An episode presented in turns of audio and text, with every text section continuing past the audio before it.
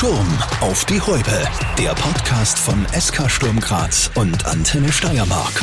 Mit Markus Terrant. Also hallo und herzlich willkommen zur März-Ausgabe. Ich freue mich heute auf eine spannende halbe Stunde mit zwei Ex-Sturm-Talenten. Deshalb Ex, äh, weil nämlich du, Niklas Geihofer, mittlerweile ja vom Talent zum gestandenen Profi äh, dich entwickelt hast. Und der zweite Ex ist sogar, wenn man so ein Doppel-Ex, nämlich ein Ex-Talent und nach langer Zeit dann auch Ex-Profi. Ein Ex wird aber nie werden, weil es für immer bleiben wird, nämlich Sturmlegende Günther Neukirchner. Grüß euch. Hi. Hallo. Was für Einleitung, oder? Ja, großartig. Also wenn ihr einen Oscar gewinnt, ich weiß, die Rede wird funktionieren.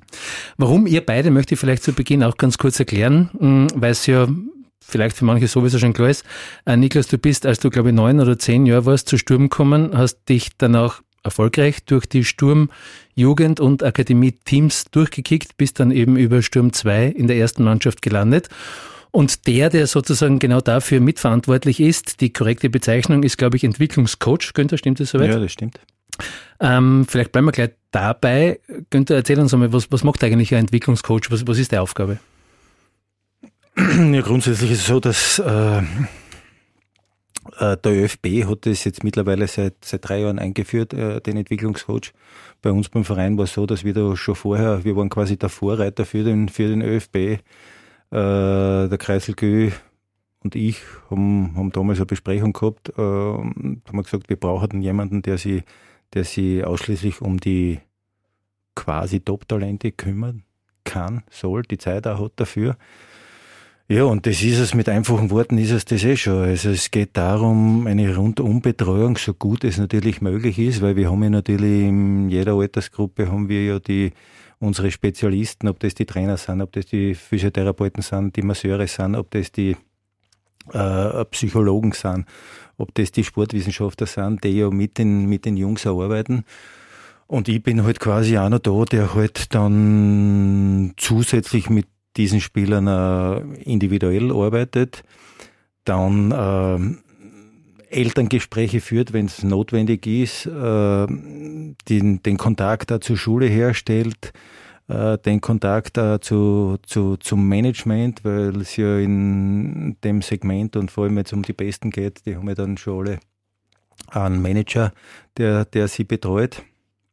Ja, und das Ganze natürlich mit Spielbeobachtungen, äh, mit äh, Videos, die man, die man anschauen, mit den, mit den Daten, die ja unsere Sportwissenschaftler tagtäglich äh, übers Training äh, von den Jungs erheben, schauen wir das natürlich an, bespricht es mit den, mit den, mit den Zuständigen, ob das in der Akademie ist, mit dem, mit dem Begam Didi als, als Akademieleiter und mit den Trainern oder ob das von der, von der KM2 ist.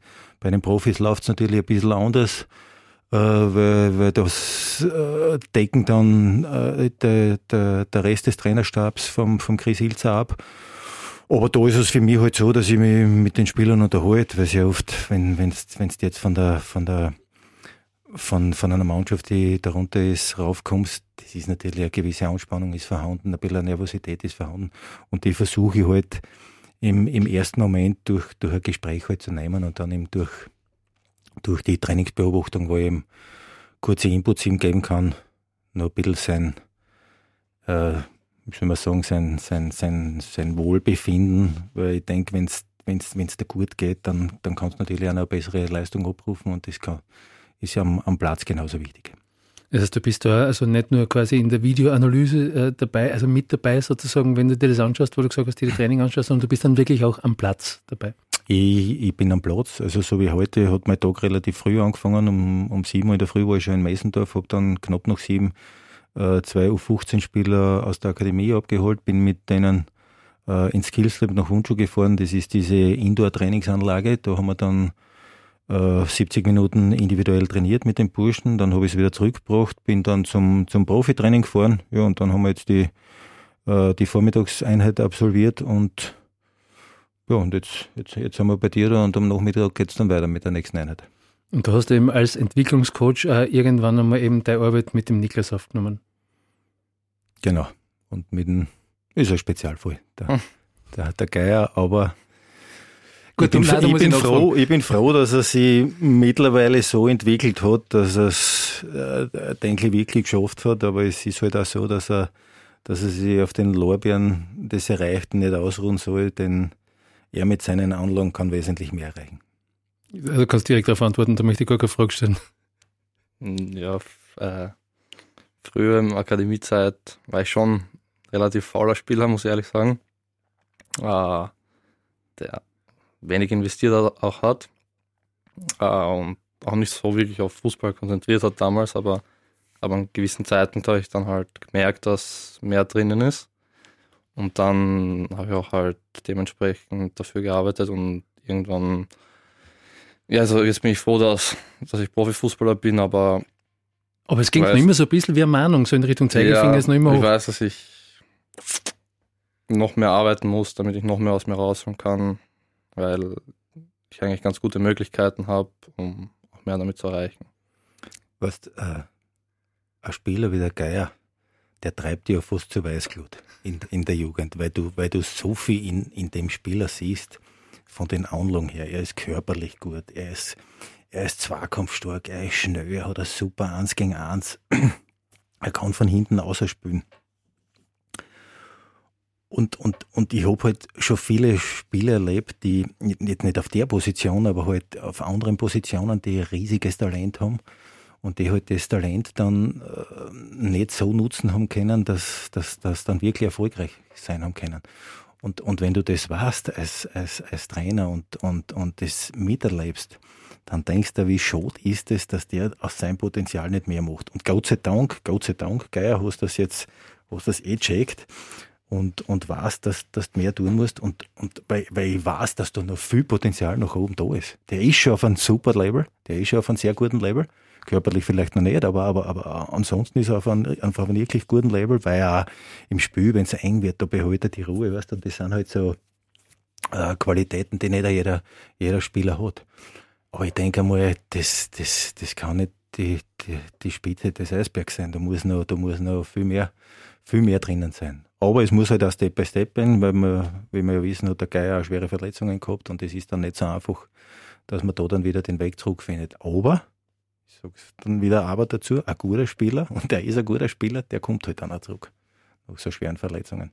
Sind das die Worte, die du kennst vom Gü? Weißt du, das ist eher quasi immer lobend und mahnend zugleich? Hm, ja, das sind die Worte, die mir relativ viele auch, auch sagen. Und die ich eigentlich auch probiere, äh, gut aufzunehmen und ja auch dann umzusetzen. Gehen wir es einmal chronologisch durch bei dir. Also, wenn wir es jetzt nur mal so drei nach uns überhaupt einmal vor Augen führen, noch einmal, wie der Weg bei Sturm war. Also, du bist als, glaube ich, Zehnjähriger eben so in etwa eben zu Sturm gekommen. Ich will ähm, nicht sagen, wo ich davor war. Davor warst du nirgends, was ich weiß. Die einzige richtige Antwort drauf. äh, und somit haben wir es dann ja doch wieder ja, gesagt.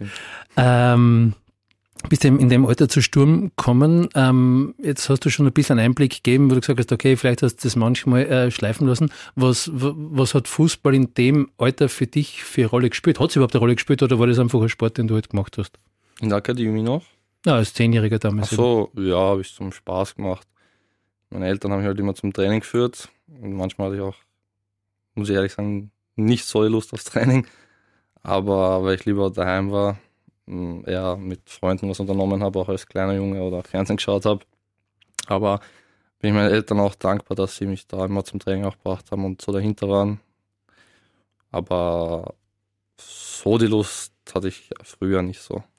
Das heißt, Sie haben schon auch in deiner Entwicklung als Fußballer eine entscheidende Rolle offensichtlich gespielt. Ja, sicher. Allein mit den Fahrten, vielen Fahrten, die Sie auf sich genommen haben, was auch viel Zeit kostet haben, äh, kostet hat, haben es mir damit auch sehr geholfen und auch die Wege damit geöffnet eigentlich. Viele reden ja oft von diesen, ich nenne es einmal so, so Sprüngen, die es zwischen den verschiedenen Ausbildungsstufen gibt, also quasi Jugendfußball, Akademie, Amateur, Erwachsenenfußball und dann eben noch letztendlich der Profifußball. Mm, wie ist es, wenn man auf, ich, ich sage es einmal so, eine Art Fußball zu spielen gewohnt ist, die dann auf einmal aber eben nicht mehr reicht, weil der Sprung auf einmal einer ist, den man so nicht erwartet hat? Hm, also der Sprung in die Profis ist schon nochmal komplett anderer. Ich kann mich erinnern, damals an, an ein Training, wo mich der Gü angerufen hat äh, im Winter und hat gesagt, dass ich mittrainieren muss bei den Profis, also mittrainieren darf damals noch. Und dann war das erste Training und äh, Ah, das war, da kann ich noch genau erinnern, das war ein Training, das ich eigentlich vergessen, äh, vergessen gern würde. Aber da ich, bin ich, im, äh, bin ich nach dem Training äh, mit den beiden Beinen Krämpfen umkippt und war eigentlich fix und fertig und ja, also ist schon ein heftiger Sprung so noch in die in den Profikader. Aber äh, jetzt bleiben wir bei dem Thema kurz, wenn, also physisch offensichtlich, äh, nennen Sie mal eine andere Nummer, ja. aber was macht das, äh, vielleicht sage ich jetzt mal im Kopf mit dir, du kommst hin, du weißt, du hast Talent und so weiter, das hat dir die, die, die Jugend sozusagen bis dorthin gezeigt. Und dann kommst du auf einmal eben an den Punkt, wo du merkst, okay, physisch schwierig, also mit Krämpfen am Boden mhm. liegend. Ähm, was macht das auch mental äh, aus einem jungen Spieler, der dann das erste Mal mitspielt? Ist das dann so, äh, okay, das war's jetzt, äh, das schaffe ich nicht? Oder also hast du da dann einen Zweifel gehabt? Nein, eigentlich nicht. Ich habe gedacht, ich muss viel mehr arbeiten, weil sonst wird das nichts mehr. Aber das habe ich dann auch gemacht und ja, dann passt. Günther, wie sehr seid ihr da als Trainer vielleicht sogar mental manchmal gefragt? Weil ich stelle mir das eben schon noch einmal herausfordernd vor, wenn jetzt eben so ein Spieler eben zweifelsohne ähm, mit Talentem ausgestattet ist, aber sie eben mit so einem Sprung vielleicht in diese nächste Entwicklungsstufe noch ein bisschen schwer tut. Also ist das auch sozusagen eine mentale Herausforderung für euch, für dich? Es ist für das ganze Betreuerteam eine Herausforderung und äh,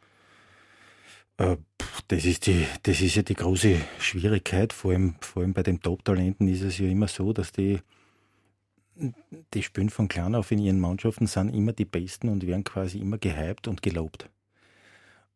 Und der Spieler kommt dann irgendwann jetzt, meistens ist es dann erst bei den Profis zu einem Punkt, äh, wo er das erste Mal sieht, hoppala, da stehe ich an, da gibt es da gibt's andere, die vor mir spielen und muss dann in der Situation das erste Mal mit einem, mit einem für ihn Niederlage oder mit einem Rückschritt zurechtkommen.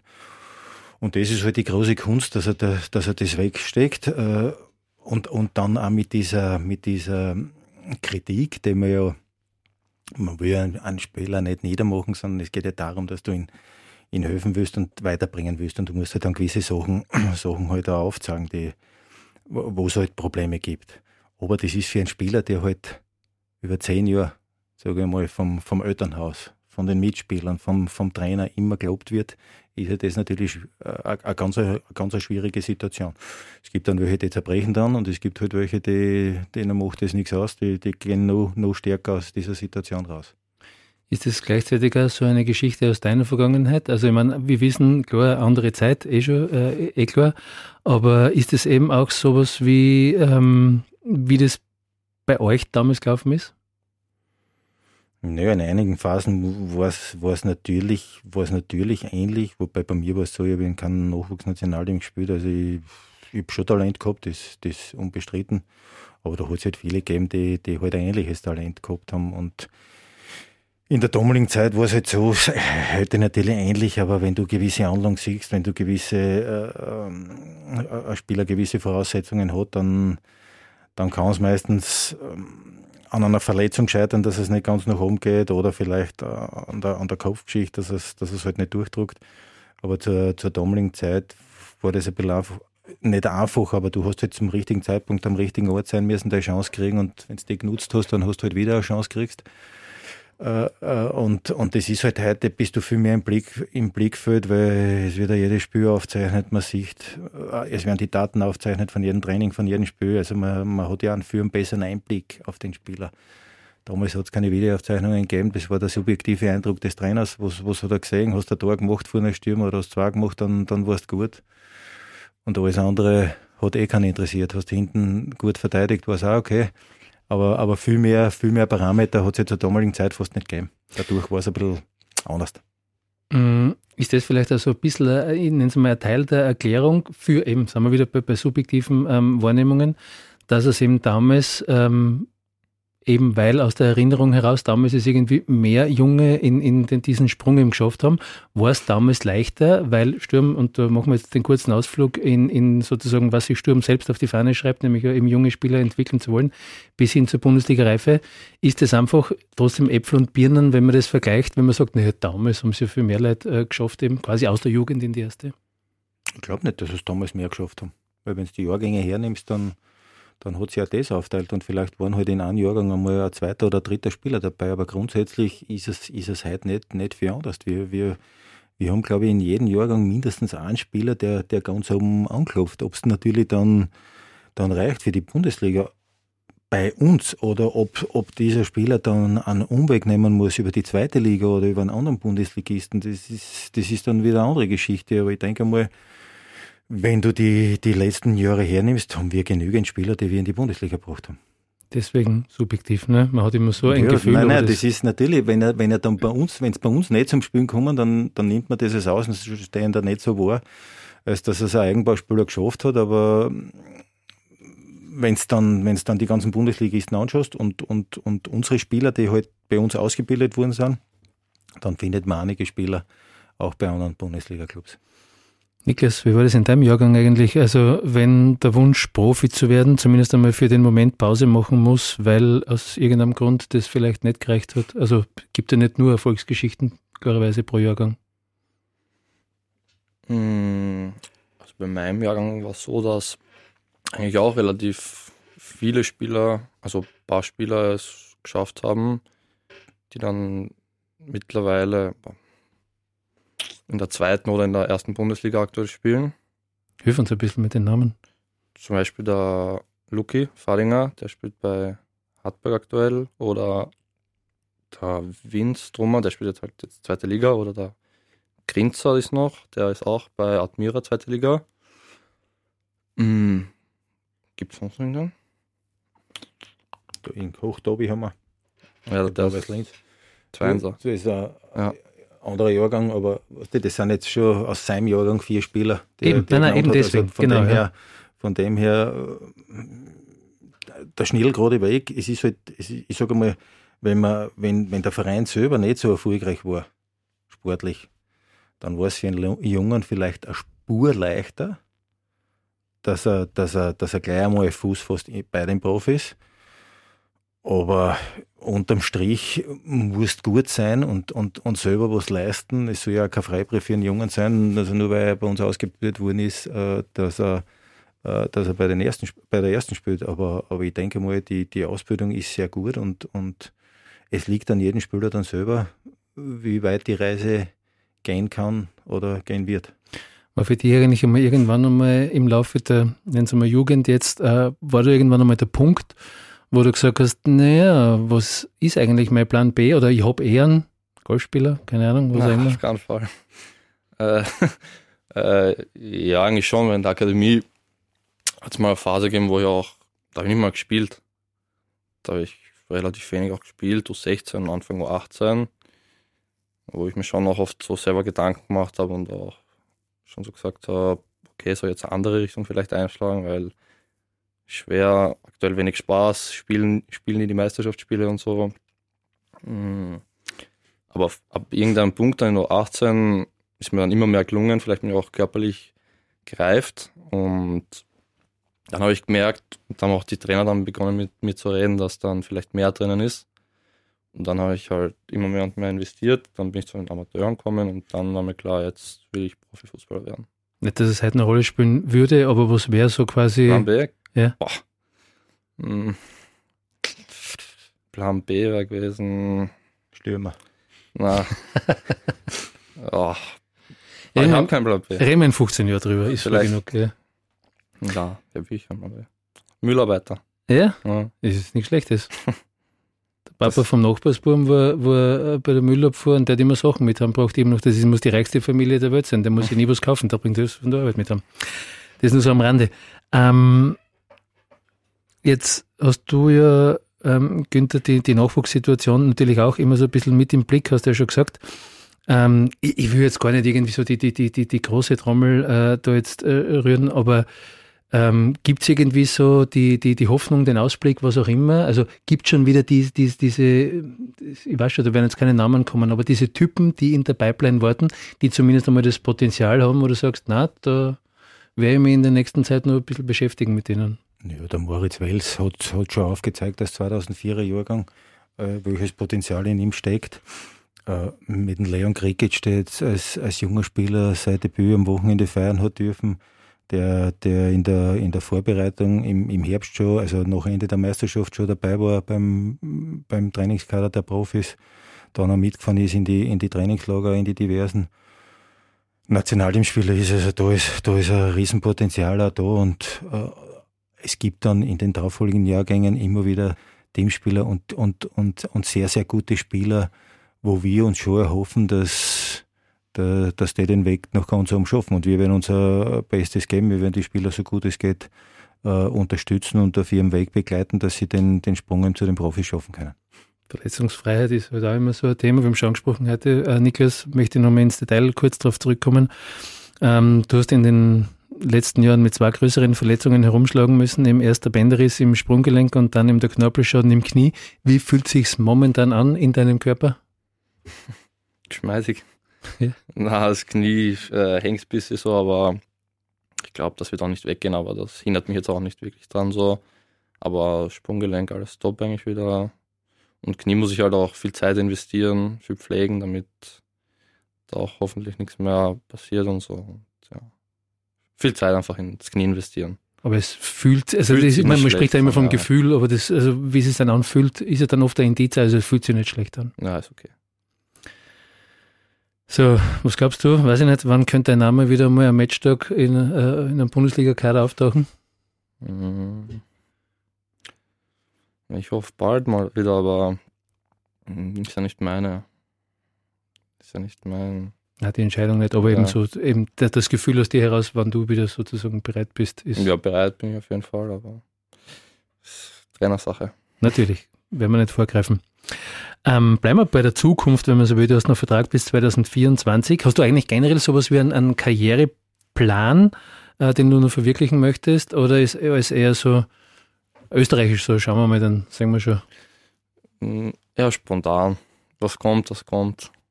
Ja, ich lasse alles auf mich zukommen. Bin offen für vieles. Ja. Chillen. Ja. Genau. ähm, wie schaut es bei dir aus, Günther? Du hast ja auch schon, ich nenne es jetzt einmal, unterschiedlichste Trainerfunktionen im Verein sozusagen abgehakt. Ähm, Gibt es da noch einen Plan in die Richtung oder bist du auch eher so einer, der in dem Fall jetzt so wie, wie es ihm jetzt ausschaut, in der Gegenwart lebt und zufrieden ist, so wie es ist? Ich denke, wenn ich nicht zufrieden wäre mit dem, was ich mache, dann, dann hätte ich das schon geändert. Also ich, das ist, das ist, glaube ich, wichtig, weil alles, alles was, du, was du gerne machst, äh, macht dann natürlich mehr Spaß und kannst du auch mit mehr Überzeugung machen. Äh, mir taugt das im Moment. Also ich habe ja, ich habe das eben, wie ich vorher gesagt habe, äh, vor Jahren habe ich eben den neuen Weg eingeschlagen bin jetzt äh, voller beim Profitrainer-Team dabei, bin bei, bei allen Trainingseinheiten dabei, stehe natürlich äh, dementsprechend oft äh, am, am Platz und kann halt mein Wissen so gut es geht einbringen und das, ich, ich bin immer gerne am Platz gestanden und das taugt mir. Also von dem her äh, muss ich jetzt nicht unbedingt äh, was ändern. Äh, natürlich äh, denke mal, muss man, muss man für, für alles offen sein. Was ich definitiv ausschließen kann, ist, dass ich, dass ich in Österreich sicher nicht wechseln werde. Ähm, ich habe auch für mich selbst beschlossen, dass ich, dass ich nicht als Cheftrainer äh, agieren möchte. Äh, ich habe das, hab das, hab zweimal das Glück gehabt, äh, dass ich eben als, als, als Head Coach an der, an der Linie stehen habe dürfen. Aber bin dann recht rasch drauf gekommen, äh, dass das für mich und so wie ich das leben will, zu intensiv ist. Wobei mittlerweile habe ich halt auch gesehen, dass, dass zu damaliger Zeit, wie ich das gemacht habe, war das Trainerteam um, um einiges kleiner. Dadurch äh, hast du als Chefcoach auch viel mehr, viel mehr äh, äh, Dinge abdecken müssen. Heute äh, wird das alles aufgeteilt und, und wird aufbereitet und also nicht, dass der Chris ja, wenig zu tun hat, ja, aber ja, es ist ganz einfach, äh, wenn du gewisse Dinge schon äh, vorbereitet bekommst und du dann dir natürlich selber einen Blick machst auf, aufs letzte oder aufs kommende Spiel, das ist klar, aber dann damit mit, mit weiteren äh, richtig guten Infos gefüttert wirst, dann, dann ist das schon eine Erleichterung für den Job. Das Glück habe ich damals nicht gehabt, dadurch ist meine Entscheidung so, so, so gefallen. Und deswegen passt es auch so. Das Einzige, was, aber ich bin halt im Herzen ein Schwarz-Weißer und das, da wird sich nicht verändern, aber sollte mal das Ausland rufen, das war halt in meiner aktiven Zeit als Fußballer auch äh, so im Hinterkopf drinnen, wenn dann einmal ins Ausland einfach, um eine neue Erfahrung zu sammeln, aber grundsätzlich äh, taugt es mir da und taugt mir äh, meine Arbeit so, wie sie, so wie sie jetzt läuft, so wie im Verein jetzt überhaupt gearbeitet wird, wo eben, wo man eben, wo ich eben selber merke, dass in den, in den letzten zwei, drei Jahren richtig viel weitergegangen ist, von ganz unten bis ganz oben, äh, wo wir wirklich überall Top-Leute sitzen haben. Und, und dann erleichtert es natürlich an mir selber auch meine Arbeit und es ist richtig gut und da, da bin ich auch mit, mit Herz und, und Seele dabei. Wäre eigentlich schon ein gutes Schlusswort, aber ganz am Ende sind wir noch nicht. Deswegen ist es quasi daraus heraus jetzt, äh, heraus jetzt äh, der Themenschnitt, wenn man so möchte. Aber weil du ja mit den 411 Bundesligaspielen äh, inklusive, ich glaube, in der Glanzzeit von Sturm um die 20 Champions League-Spiele äh, im Gepäck da sitzt, passiert dir heute eigentlich noch, dass, weiß ich nicht, wenn du irgendwo zum Supermarkt gehst, ähm, darauf angesprochen wirst oder kommst du ohne Fangespräch zum Spar und wieder zurückkommen? Selten, selten. Also natürlich meiner Gegend, wo ich wohne, da kennen mich natürlich viele und die wissen auch, dass ich ja nach wie vor bei Sturm tätig bin. Deswegen ist es ja ganz normal, dass, dass man dann über den, über den Fuß berät. Wir haben halt, wir haben halt so viel, äh, so viel schwarze Anhänger, die, die halt, die halt auch mit Leib und Seele, so wie wir halt unserer Arbeit nachgehen, so sind die halt mit Leib und Seele Fans und die leben mit, die fiebern mit, die, die freuen sich mit und die trauen halt auch mit, wenn es nicht so, so gut rennt. Aber da bleibt so ein Gespräch nicht aus und natürlich kommt es auch, kommt es auch, wurscht wo ich bin, kommt es immer wieder vor, dass man im Gespräch über die gute alte Zeit führt. Wie ist es bei dir, Niklas? Wirst du ab und zu irgendwo als Sturmkicker erkannt? Also wenn die Kapuze einmal nicht so tief im Gesicht hängt? ja, kommt auch schon oft vor eigentlich. Ist dir das angenehm? Also ist das so eh cool oder eigentlich wollt ihr nur irgendwas anderes machen? Mm, ja, mir ist das relativ egal eigentlich. Also ab und zu kann man dann auch mal sprechen, ein paar Sätze mit den Leuten und so. Also ist ganz, ganz okay. Ich denke, das ist schon wichtig, dass du ja. was, das, das, das gehört einfach zu, sonst ist es, es ist ein Teil von unserem Job. Ja, für, für wen weißt, und, das, ne? und das, das, das darf nicht eine, eine lästige Verpflichtung sein, dass du, dass du mit Fans, die, die am Wochenende Eintritt zahlen und, und wir wissen, dass die Zeiten nicht, nicht, nicht unbedingt leichter geworden sind für viele und die sparen sich das zusammen und, und gehen dann ins Stadion und und, und, und stehen dann hinter, hinter der Mannschaft von der ersten bis zur letzten Minute. Deswegen, deswegen war das für, immer, für mich auch immer ganz wichtig, dass ich mich mit den Fans austausche, weil das einfach Teil von, von meinem Job war. Ich merke schon, ist. ja, natürlich. Ja. Ich merke schon, thematisch sind wir jetzt großteils einmal äh, durch, zumindest mit den Dingen, die ich äh, mit euch besprechen wollte. Oder gibt es irgendwas, wo ich denke, ja, wieso fragt man das nicht? Das wäre doch ein super Thema. Ich sage jetzt nichts drauf. Ja, ich muss auch nichts sagen, gell? Also gar nicht, es beruhigt mich ja. Nein, nein. Weil in dem Fall. Mich wundert, dass du nicht mehr vorbereitet hast, weißt du, aber. Ja, ja, ja. ja. Aber okay. Jetzt ging es bei meiner Mama und meine Lehrer und alle anderen Menschen. mein Chef, nein. äh, weil in dem Fall biegen wir nämlich langsam aber sicher eben auf die Zielgerade eben von dieser Podcast-Ausgabe ähm, ja, ein. Danke, dass ihr euch die Zeit genommen habt. Wir haben schon gesagt, es ist äh, ein eng, ein dicht gedrängter Terminkalender. Aber ähm, ich kann euch, und das habe ich mir fürs heurige Jahr vorgenommen, äh, ich kann euch nicht gehen lassen, ohne dass ihr mir eure Lieblingspizza verraten habt. Und zwar einfach deswegen, weil so viele verschiedene Kleinigkeiten im persönlichen Pizzageschmack äh, vorkommen. Und äh, ich der Meinung bin, wenn dir jemand fragt, äh, was für eine Pizza er sich bestellt, vielleicht mit irgendwelchen Spezialzutaten oder was, dann sagt das ziemlich viel aus. Ich sage nur eins, Pommes-Pizza, also das soll jeder davon halten, was er will. Würde mir etwas verraten über euch. Deswegen, ähm, vielleicht einmal du zuerst, Niklas, was, ist äh, im, keine Ahnung, was für Pizzatyp bist du? Mhm. Muss scharf sein. Ich mag viel scharfes Essen, vielleicht Salami mit äh, scharfer, also scharfer Salami einfach oder mit Peperoni oben oder so. Also bekanntes Diabolo zum Beispiel, genau. das wäre eine Bestellung, die es bei dir gibt. Und jetzt nicht irgendwie mit extra nein, oder dafür nein, nicht. Nur, und nur Salami und Peperoni und das, das passt dann. Klassisch. Günther, bei dir immer die gleiche Pizza oder irgendwelche ja, Spezialzutaten? Zwei, zwei verschiedene gibt es. Sag, sag, sag bitte nur nicht das Wort Ananas. Geht schon, Entschuldigung. Nein, nein, die, die, die kommt nicht vor. Ne? Okay. Entweder Thunfischpizza äh, mit viel Zwiebel oder es ist ein Kruder mit einem Rohschinken drauf und einem Rucola und ein bisschen Parmesan drüber. Ja, das, sind, das sind meine zwei, je nachdem, noch was mir lustet. Und wenn ich fleischlos will, nehme ich die Fischpizza und wenn ich, wenn ich keinen Fisch mag, dann nehme ich die andere. Kann man alle drei durchgehen lassen? Ah, noch was? Kann ich ändern? Ich ja, muss doch ändern. okay. Kebab-Pizza. Ja, habe ich noch nie gegessen. Habe ich mich noch nicht drüber traut. Ist gut, sehr gut. Mit Schauersauce haben noch. Hat aber schon lange nicht mehr gegessen, weil wir haben jetzt eine Ernährungsberaterin, die sehr darauf schaut, dass sie die Burschen Das ist ja noch aus der Erinnerung. deswegen- so ist es, Ja, ja, so ist es. darfst Ja, am da Anfang haben wir auch auch nicht. meine. Wie er angefangen hat zum Kicken, was da das Das war in die, in die frühen Zehnerjahre, war das, glaube ich, Genau. das eine Mal. Genau. Naja. So, was sagt das jetzt aus? Das hast du uns nicht verraten. Nein, das soll jeder sich selber. äh, so, also, okay. Ich bin jetzt nicht quasi das Orakel, das Ach so, ich Pizza-Orakel. dachte, du sagst uns sowas. Nein, ich kann nicht gern was sagen, aber das wird uns nicht weiterbringen, glaube ich. Haben wir das also auch besprochen, meine Herren? Vielen lieben Dank und jeweils noch viel Erfolg. Danke, Danke. danke.